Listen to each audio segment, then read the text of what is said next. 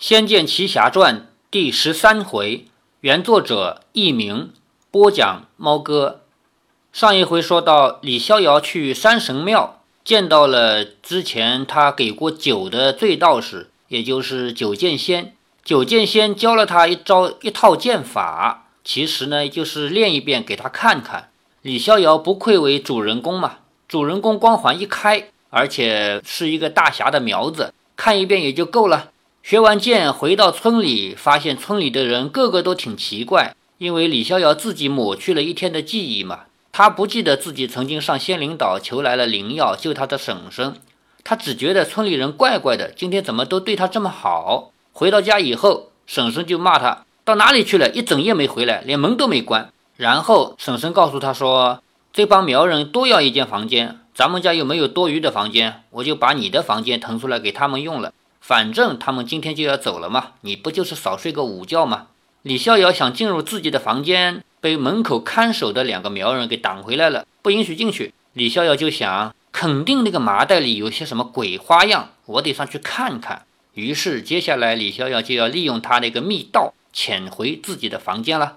李逍遥转身下楼，心中觉得奇怪，暗暗想着：那苗人头领住上房，那两名手下住在客房。还要我的房间干什么？若是那两名手下一人一间的话，又为什么守在门外呢？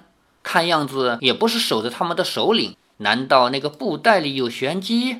李逍遥越想越有可能，也越想越好奇。他的好奇心一旦起来了，就很难压抑下去。东想西想，还是想着怎么一探究竟。李逍遥抓耳挠腮的想了半天，如果从柴房的密道偷偷进入自己的房间，当然是个好法子。可是，万一苗人头领也在他的房间里面，那不是当场给抓了吗？在有密道进入之前，他得先确定一下自己房里有没有人。可是要怎么刺探呢？他又想不出个好法子。他在院子里走来走去，望见地上自己的影子，身后背着木剑的样子。突然间，他想起了九剑仙，有了！李逍遥快步奔入市集，拿昨天那三个苗人赏的五千银子，直奔酒铺，打了一整壶玉冰烧。这是南方外地的酒，所价颇为昂贵。他为了自己的好奇心，李逍遥也是忍痛买下了。直到中午，李大娘做好了午餐，叫李逍遥送去给那三个苗人。李逍遥趁婶婶不觉，将玉冰烧也放在托盘上，顺便加了一大把泻药，才端去客房外面。二位大爷用饭了。那两位苗人闻到酒香，很高兴，说：“今儿个有像样的酒了，很好，很好。”李逍遥看他们两人，马上就持壶大灌，就是拿着壶往嘴里灌，说：“还有位大爷呢，不先请他喝上几口？”其中一位苗人偷瞧一下上房，笑着说：“不必了，我们头儿不必吃饭的。”李逍遥由这一眼就确定了那名苗人头领还在上房里面。那么这两个人守在这一间房外面，唯一可能守的就是那只麻袋了。李逍遥说：“那位大爷不用吃饭，他怎么活的？”其中一个人说。我们苗族的高手练到一个水准，就吃虫卵。李逍遥咂舌头说：“虫虫卵，可不是一般的虫卵，这种虫卵还要身份够高才能吃得着呢。只产在苗疆，别的地方没有。也许是他们今天就要离去吧，任务又圆满完成了，所以松懈了戒心。好酒下肚，便滔滔不绝了。烈酒的气味浓厚，掩去了泻药的味道。”李逍遥在这里问话，无非是要确认一下他们都喝了这加了泻药的酒。李逍遥还要再问，上房传出了一声极低的咳嗽声。那两名苗人一听，马上脸色严肃，对李逍遥挥了挥手说：“去去去，这么多话，没事别再来了。”那两位爷慢用，用好。李逍遥笑嘻嘻地下楼去，马上一溜烟地奔入柴房，钻进密道之中，小心地爬上升到二楼的竹竿。李逍遥爬上竹竿的顶端，又仔细听了听地板的动静，的确是没有脚步声，才慢慢的掀开木板的封口，探出头来。前面这一段呢是小说补出来的，在游戏里面根本就不需要给他们喂解药啊什么的。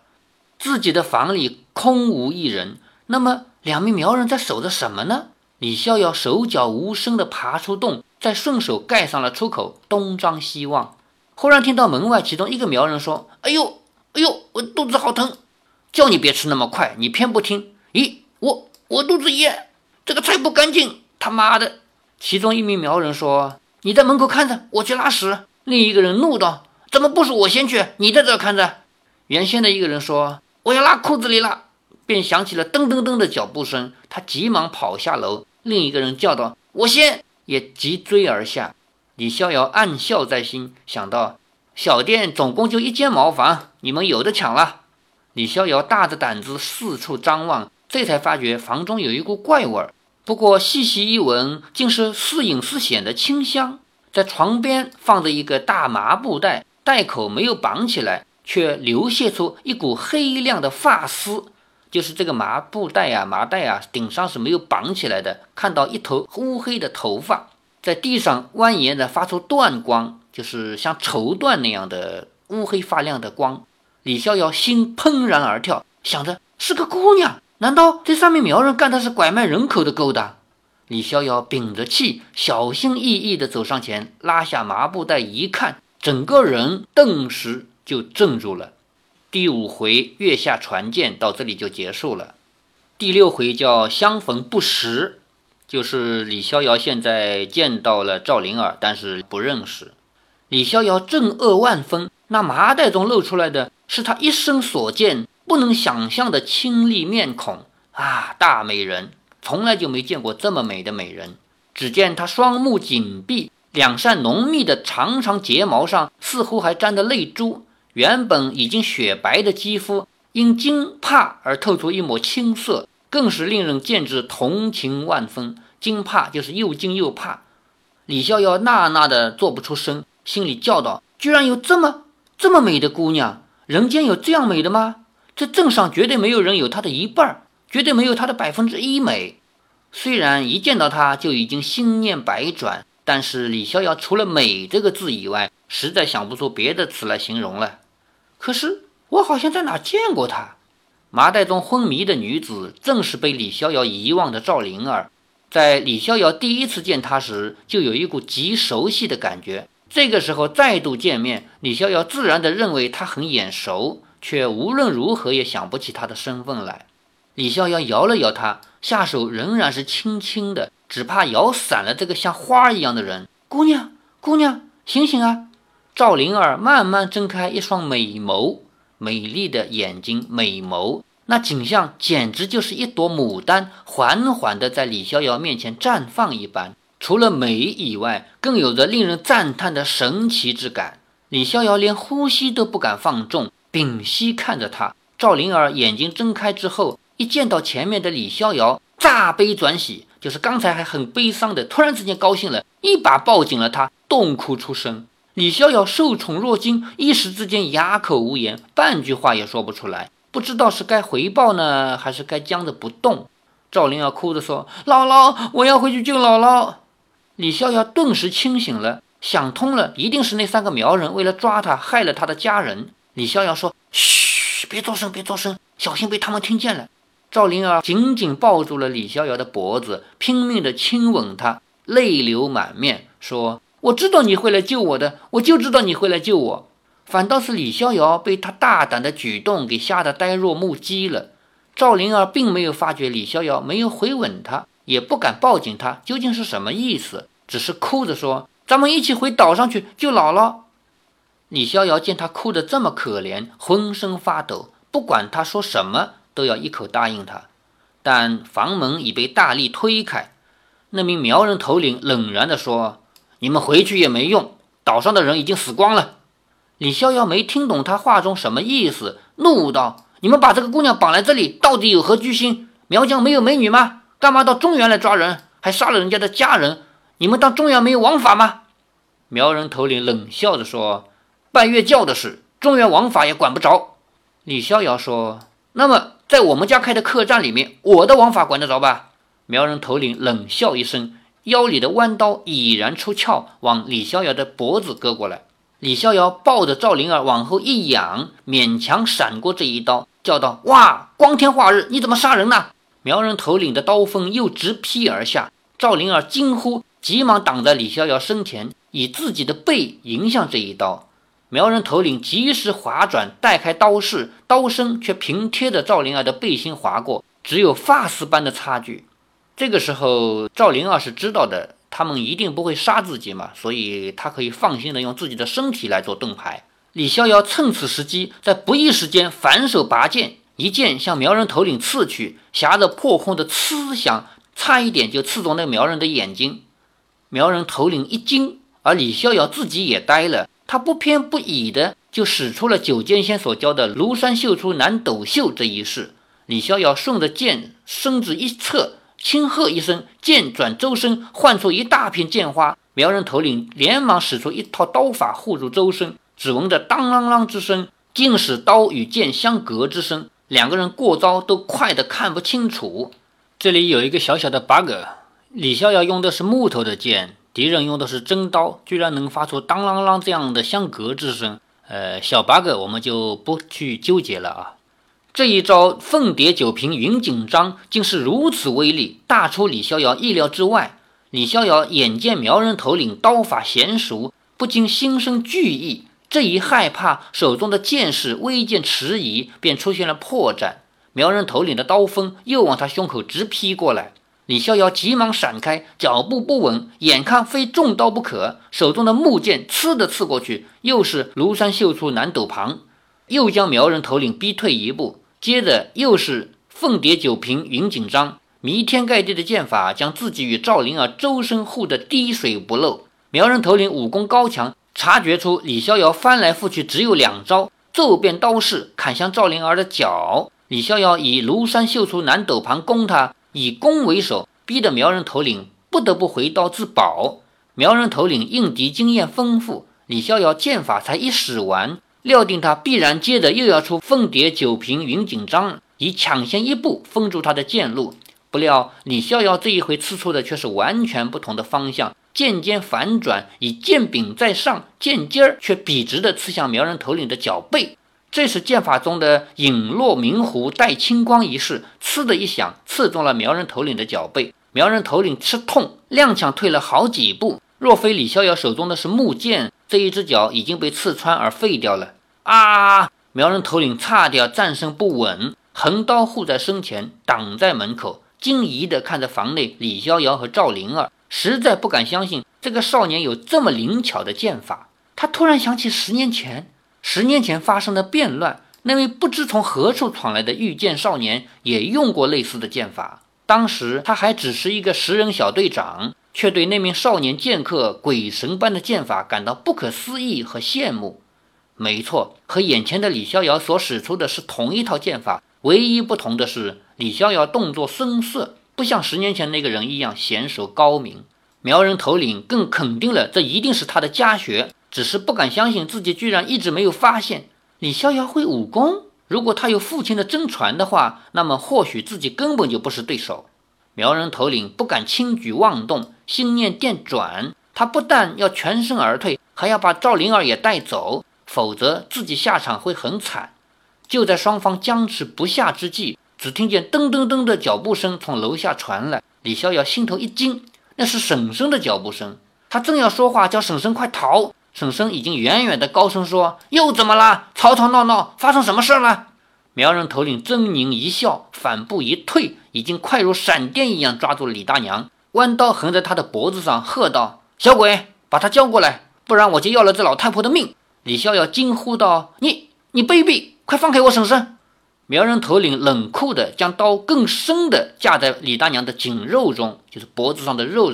只要公主乖乖跟我们走，我就放人；否则，哼！这个老太婆啊！李逍遥还什么都看不清楚，李大娘已经反掌一挥，一掌砰的拍在那苗人头领的胸前，竟见那苗人头领庞大的身子被打得飞出去数丈，乒乒乓乓地摔下楼梯。李逍遥惊讶地张大了嘴。李大娘怒道：“什么老太婆？我才四十几，没听过女人四十一枝花吗？让你领教穿云掌的滋味。”这一掌呢，在游戏里面呢是在门口打的。刚开始，李逍遥潜入他自己的房间，叫醒了赵灵儿以后，赵灵儿因为说话声音大嘛，把门口两个看守给引进来了。在游戏里面，这两个看守没有吃泻药嘛，进来以后还有很长的一段对话。这段对话内容呢，就是告诉我们玩家这里面的一些背景故事，说你是我们的公主，我们要请你回去这些。而且赵灵儿说我不跟你们走，然后先说了一大段的对话再打。李逍遥和赵灵儿两个人合力把苗人打败了以后，苗人才架住了婶婶，说你如果不交出公主的话，我就要了这老太婆的命。在游戏里面肯定是这样设计的，因为游戏它不可能说打到一半停下来再讲点别的事儿。你玩游戏的话，除了有一个地方是输的以外，其他地方你都只能赢。一旦输了，你就大侠重来吧，然后你从上一次存储的那一个点读出来重新玩吧。所以在这个地方，你不管多难，你都得把苗人给打败。并不可以打到中途停下来让他去抓婶婶，而且在游戏里面，婶婶也没有噔噔噔噔跑上楼，这一切都发生在楼下，就是在楼上打完架以后的事儿。李逍遥半句话也说不出来，只见苗人头领落在楼下的地面，按着心口喷出了一口黑血，实在是伤得不轻。他微微颤颤地以弯刀撑起身子，李大娘还扶着护栏，怒道：“撞坏我的楼梯！”你叫我怎么做生意啊？不长眼睛的苗狗！先给我打听清楚，老娘是何许人物，竟敢在我的店里撒野！苗人头领千辛万苦的要把脚奔出店面，李大娘在后面叫道：“记得先去厕所把另外两个臭苗狗拎走，他们叫我给绑着了。”苗人头领惊慌的奔了出去，脚步踉跄，半点儿也没有原来的凶狠可怕。但是李逍遥张大的嘴还是合不起来。李大娘回头白了他一眼。你下巴脱臼了吗？李逍遥结结巴巴地说：“是是是，你会武功？这有什么？想当年你爹如果好好的学完我的功夫，哎，别提了。”李逍遥又羡慕又懊恼，原来我们还是武林世家。要是早些知道你会武功的话，我一定缠着你教。李大娘瞪着他说：“这有什么好教的？武林好玩吗？今天你死，明天我亡，有什么好学的？你如果去学武功的话，我打断你的狗腿。”李逍遥说：“可是会武功就能行侠仗义，还可以保身啊！不然像刚刚那样不会两下子的话，岂不是成了灭门惨案的主角？”李大娘双手合十说：“阿弥陀佛，佛祖在上，我不小心使出了穿云掌，那个黑胖子大概是没救了。这是情况危急，不是信女胡乱杀生啊！”李逍遥惊奇地问：“没救？那那不是要到苏州去卖鸭蛋了？”嗯。不过我只用了几成功力，他最快也得爬到城外才会断气，否则人死在咱们家里，日后官差问起总是一件麻烦事儿。李逍遥撇了撇嘴说：“官家问起，就说是苗匪杀人越货，强掳弱女，死有余辜。”李大娘望着李逍遥身边的赵灵儿说：“这姑娘就是被苗人抢来的。”李逍遥说：“是啊。”李大娘目不转睛地看着赵灵儿。赵灵儿虽然刚刚面临灭岛之痛，惊慌害怕，不停地发抖，此时依偎在李逍遥怀中不肯离开，被李大娘盯得不好意思，低低叫了一声“婶婶”。李逍遥觉得奇怪，心想他为什么跟我一样也叫婶婶？李大娘笑了，看着李逍遥，又看着赵灵儿，说：“哎呦，你长得真是标致极了，这脸蛋儿有福相，有贵相，很好，很好。”身子也匀称玲珑，是会生贵子的身材，真是好，真是好。你是哪户人家的千金啊？我怎么从没见过？叫啥名字啊？李大娘问了一连串的问题，还对他的脸蛋身材品头论足，好像是捡媳妇儿似的，让李逍遥大为尴尬。想到婶婶这是怎么了？没想到赵灵儿竟然不以为怪，更羞涩地低着头说：“我叫灵儿，灵儿，姓啥？”家中有谁？多大了？赵灵儿一一回答：“我姓赵，只有个姥姥和婢女照顾我，今年十六了。”李大娘说：“原来是仙灵岛上结识的，那紫金丹是你给的吧？”只听李大娘又说：“我家逍遥今年十九，也只有我一个长辈，他的婚事我点头就算。”赵灵儿害羞的点点头，小声说：“多谢婶婶。”李逍遥才有点搞清楚情况，原来婶婶是在凑合他们。虽然英雄救美，美人感激而以身相许，是天理如此。可是，一旦发生在自己身上，李逍遥便感到好像不该这样，连忙说：“婶婶，你这是干什么？赵姑娘遭了大难，你这不是趁人之危吗？”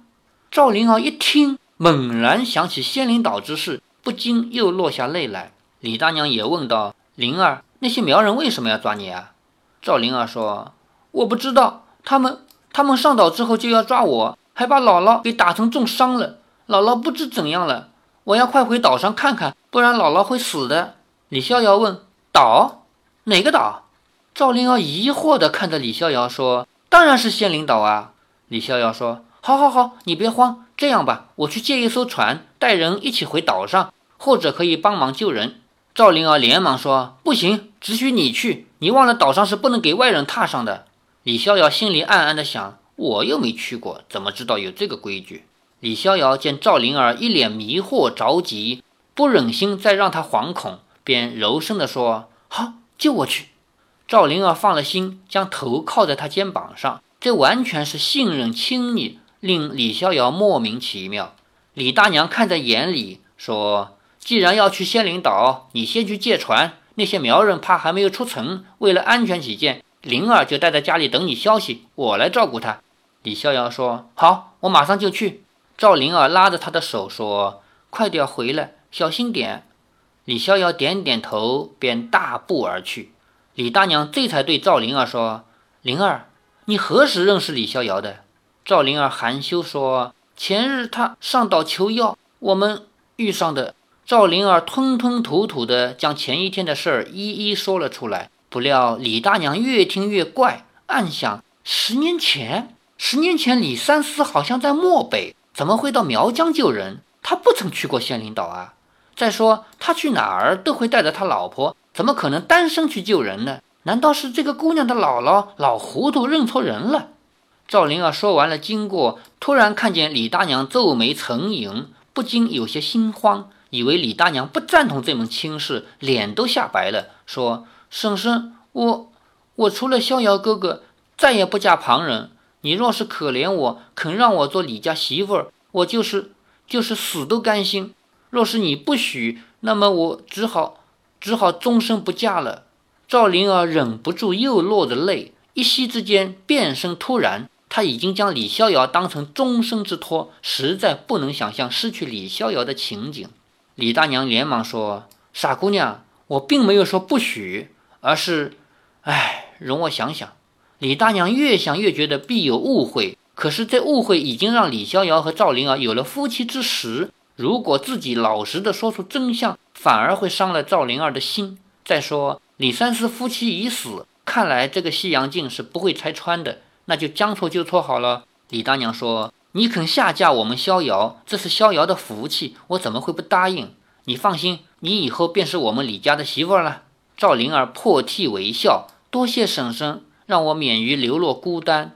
李大娘说：“可是灵儿，你不觉得逍遥好像怪怪的？他好像不认识你。”赵灵儿一愣，说：“逍遥哥哥不认识我是吗？”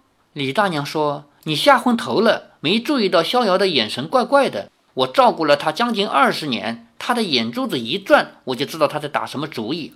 李逍遥身上一定是出了什么问题。如果你发现他不记得你，不要害怕，慢慢的跟他亲近就行了。他向来吃软不吃硬，你对他温柔一分，他就回报你十分，不会负心的。赵灵儿说：“我知道了，但是他心中颇为不安。李逍遥怎么可能忘了他？怎么可能忘了那一夜的恩情？如果李逍遥真的忘了？”自己又该怎么办呢？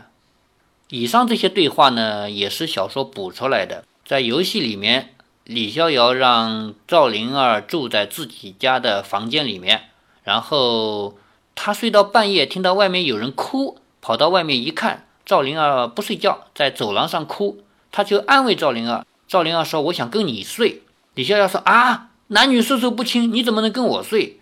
然后赵灵儿就大哭。说：“难道逍遥哥哥也不要我了吗？”这个时候把婶婶给惊动了。婶婶把赵灵儿带走，他们两个人在一个房间里住了一夜。在这一夜里面，婶婶和赵灵儿之间究竟聊了些什么内容？游戏里面没有交代，所以这一段是小说补出来，而且没有安排在晚上。而且呢，作者巧妙地安排了李大娘的一个主意，说。李大娘发现了李逍遥已经忘了赵灵儿，提醒赵灵儿说：“他也许是出了点事儿，你不要急，你慢慢的跟他好就行了。这样子给后面的情节的发展呢增加了一些可行性。不然的话，我们也很难想象，像赵灵儿这么一个弱女子，自己明明嫁给了李逍遥，可是李逍遥又不认她。他们两个人在这一路走下去，他是一种什么样的心态？这样一补呢，我们读者心里就替赵灵儿想到了一些主意，因为李大娘已经教过他了嘛。接下来他们要一起回仙灵岛安排姥姥的后事。然后姥姥临死之前说出了赵灵儿的身世，要赵灵儿回苗疆去找她的妈妈。那么从这个时候开始呢，李逍遥就真的仗剑江湖为红颜了。欲知后事如何，且听下回分解。